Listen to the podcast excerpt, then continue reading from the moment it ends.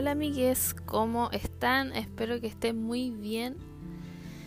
Em, yo estoy un poco mejor, ya no ando muy ansiosa, eh, ya abrimos algunos de los regalitos, así que estamos em, bien, todos aquí en la casa.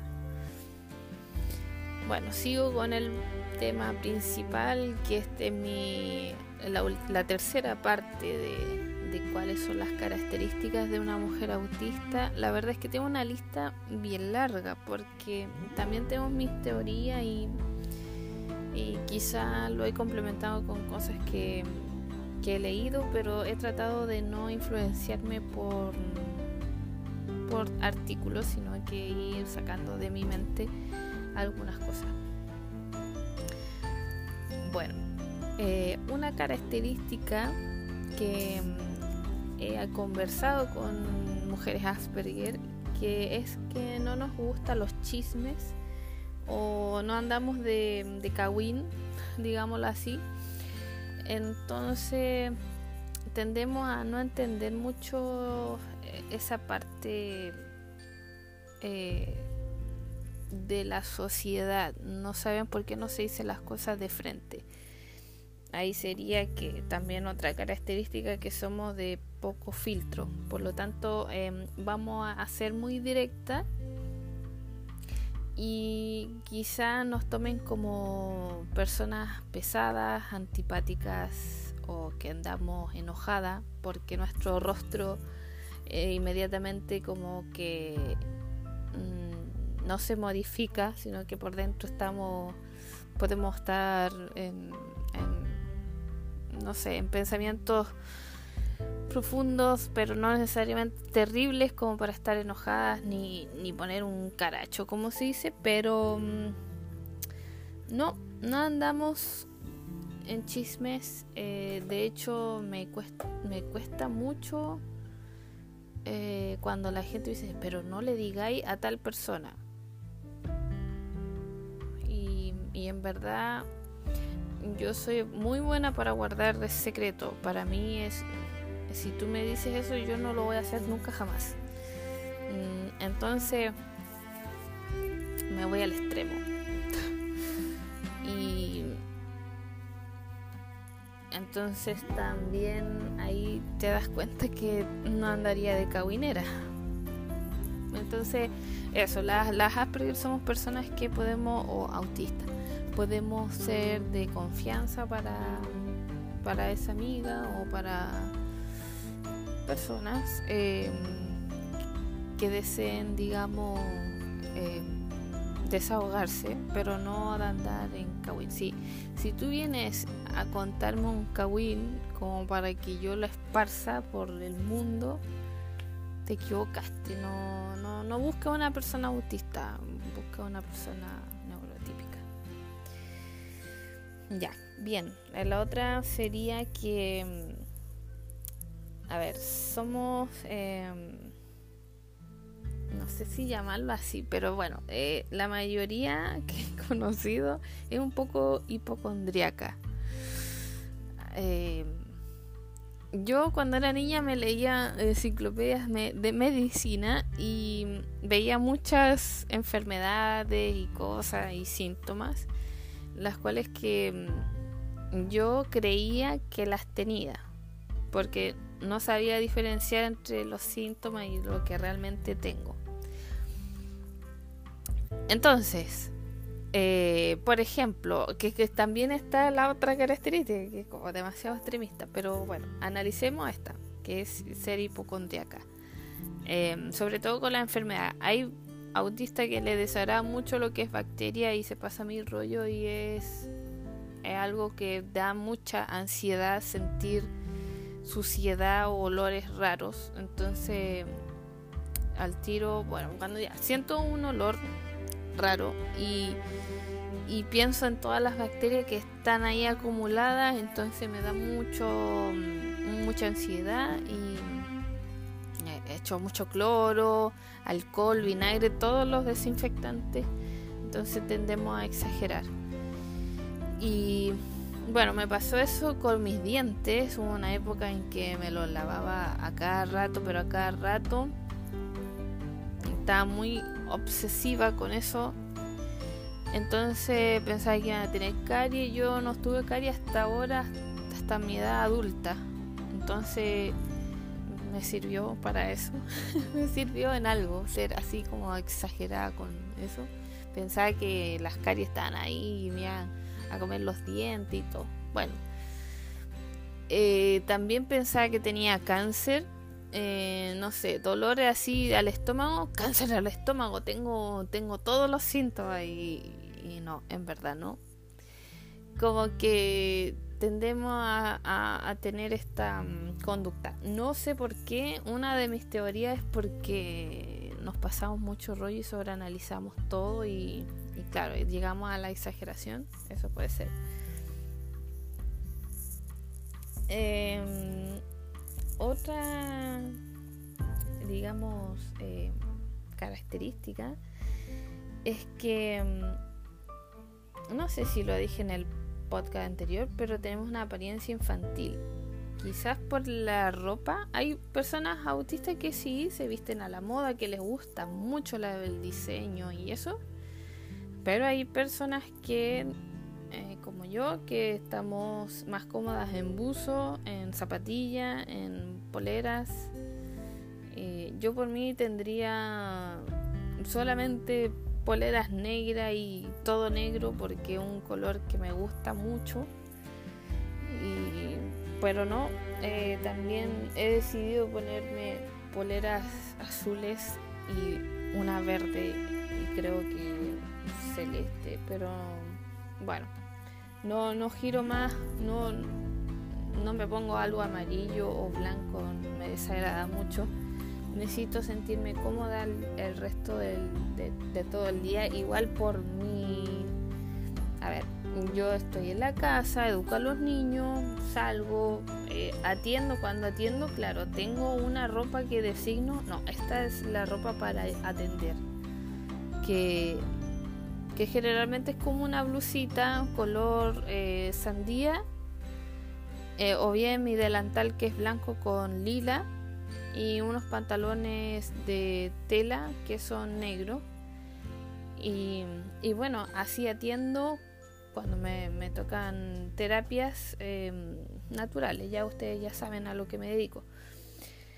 Em, eso como que tengo designadas ciertas cositas, pero claro, esa apariencia puede ser por nuestra forma de ser, porque nos gusta mucho lo, no sé, los brillos, la, las texturas. Entonces, eh, yo si veo algo que tiene un unicornio, yo digo, ¡ay! Y grito, entonces la gente me queda mirando y claro, parezco una niña eh, incluso antes eh, mi, papá me decía, compórtate como ya una persona de tu edad y era como, qué difícil, ¿cierto? Porque eh, las personas autistas como que tenemos a flor de piel eso de, de ser un poco espontáneo. Yo cuando me pongo mi máscara de adulta soy muy rígida, entonces en mi cara notas que, no sé, como que estoy idiota, no sé, es que me voy al extremo. Entonces, eso es lo que más me cuesta llegar a, a estar en un término medio. Yo creo que lo he logrado porque me he visto en el espejo y he tratado de hacer conversaciones conmigo misma de cómo podría poner mis caras y todo, pero ya en el momento me pongo tan nerviosa que se me olvida. Pero sí sonrío y, y, y muevo la cabeza como que sí te estoy escuchando, pero en verdad no te estoy escuchando porque estoy analizando mucho más cosas. Pero trato de, de ser sociable y creo que me falta roce social, físico, porque en verdad por internet he tenido la oportunidad de conocer a gente y todo y que es una herramienta que yo agradezco demasiado y que, mm, es algo que me permite estar como conectada con el mundo. Si no, imagínense cómo sería mi vida si no tuviera la, el internet. Sería de, verdad una ermitaña. Bueno, otra característica es que, a ver, aquí hay, hay algo que quiero decirlo, pero no sé cómo plantearlo. Yo puse que tenemos que hacer una sola de las de una sola cosa eh, porque tenemos problemas para organizarnos. Pero hay autistas que tienen la capacidad de, planificar, de, hacer sus proyectos de principio a fin, pero igual en el momento que lo van a concretar, que lo, ya lo llevan al, al a, a, lo, a lo palpable, digamos, les cuesta, porque la función ejecutiva ahí es donde se ve comprometida. Por ejemplo, yo puedo organizar mucho en mi libreta y todo, imaginarme, plantearme todo, pero en el momento que lo voy a hacer, eh, cuesta, cuesta mucho hacerlo, realizarlo. Eh, hay que ser muy metódico, creo que eh, en el otro podcast voy a hablar sobre las rutinas sirven las rutinas a las personas autistas y quizás a todas las personas eh, para poder llegar a esas metas. ¿ya? Porque nosotros tenemos esa dificultad, eh, a veces nos llegan ideas y, volvemos a replantearnos la misma situación. Entonces, podemos... Em, tener esa dificultad. ¿ya? Eh, hay que hacer una sola tarea. Por ejemplo, hay adultas Asperger o autistas que solamente comen porque no pueden escuchar y comer y hablar y, llevar una conversación a menos, como que no, no, no podemos procesar toda esa información. Eh, quizás para lavar la losa o nos cuesta cocinar. A veces, había veces que yo eh, quemaba y quedaba sin sal y porque la cocina es un, un claro ejemplo de que tenemos que estar concentradas para cocinar porque hay un paso a paso. Hay desde pelar las verduras, eh, encender la cocina, cocinar, tener el tiempo, esperar, etc. Eh, mientras estamos haciendo eso, podemos, yo por lo menos tengo que estar atenta a mi bebé, tengo que hacer varias cosas que la verdad es que a veces se me llega a quemar las cosas y me olvido, o bien sirvo los platos y me olvido que sigue cocinando la olla, entonces queda todo pegado en la olla. Cosas así que pasan.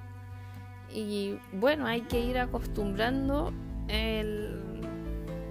Pero obviamente va a costar. bueno, no sé cómo podría yo eh, ir modificando eso realmente porque es algo que está en nosotras. Es difícil.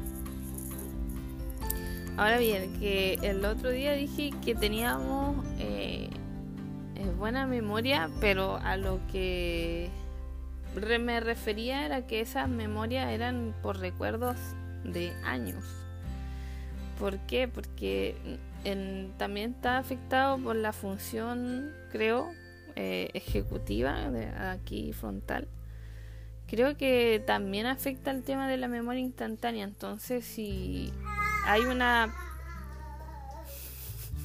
hay una presión externa, eh, no sé, a veces cuando yo atiendo pregunto el nombre y luego, luego se me olvida, o sea, ya tú me lo dijiste y yo no lo puedo retener. Entonces, ¿qué es lo que hago yo? Es, te pido el, nombre completo eh, por escrito o si te estoy atendiendo presencialmente, te lo vuelvo a pedir, pero para escribirlo en la ficha. Entonces, al escribirlo, yo me puedo memorizar. Lo que más fácil me memorizo son los signos zodiacales. O sea, em, conozco a mis, mis pacientes por los signos. Y ahí ya más o menos capto cómo es. Eh, esa era como una característica de que tenemos como memoria eh, eh, instantánea, digamos, que es muy débil, se, nos puede olvidar fácilmente las cosas, pero sí a largo plazo somos una biblioteca. No tanto así, pero hay personas que sí llegan a, ser muy memorionas de datos y cosas así. Eh, somos perfeccionistas y autoexigentes. Yo creo que la mujer autista es, mucho más. bueno, el hombre también, pero no sé, por el tema de ser madres creo que nos ponemos una exigencia aún mayor. Qué difícil ser mamá. Yo creo que voy a hablarlo en un podcast. Eh, aparte de cómo es ser madre siendo autista. Yo ahora me reconozco como autista, pero antes no. Entonces, eh, todas esas diferencias que yo veía entre las mamás que yo veía y que estaba cerca, eh, puedo decir de que era gracias que soy autista. Entonces, bien. O sea, me felicito. O sea, eh, mm, como soy autoexigente conmigo misma, también le exijo a mis hijos ¿En qué sentido? En que yo los cuido y todo, pero eh, me voy a lo extremo, siempre. Entonces, a veces trato de ser relajada y soy muy relajada. Entonces, hay periodos que tiendo a ser eh, más exigente y que tienen que cumplir las cosas y que son así, son así. Y gracias a ello, eh, ellos consiguen hacer varias de las cosas. Por ejemplo, si yo me pongo en la meta que mi hijo va a dejar el pañal, lo deja. Lo deja porque yo todos los días le voy a exigir tal cosa. Pero no de una manera de presionándolo y viendo si está sufriendo eh, eh, que lo haga igual. No, siempre desde la empatía y todo. Pero me voy al extremo. Si, si es así, lo voy a hacer todos los días, cada rato le voy a demostrar un video, viste que este niño hace esto, mira aquí con pictograma y todo, como lo hice este año. Y, y cuando no era así, cuando no me exigía ser parte de ese momento, de ese proceso de él, eh, lo dejaba. No, llegaba y le ponía el pañal. Llegaba y le ponía el pañal. no le decía nada, no le insistía nada.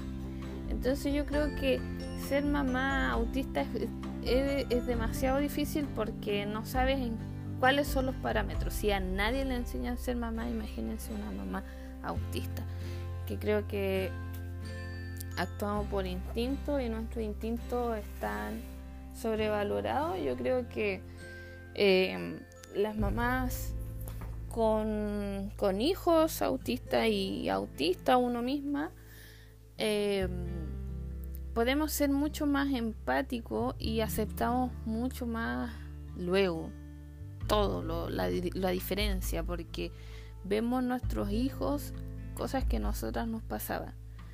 Entonces empatizamos y le damos tiempo y somos más conscientes y eso. Entonces podemos ser buenas, buenas mamás.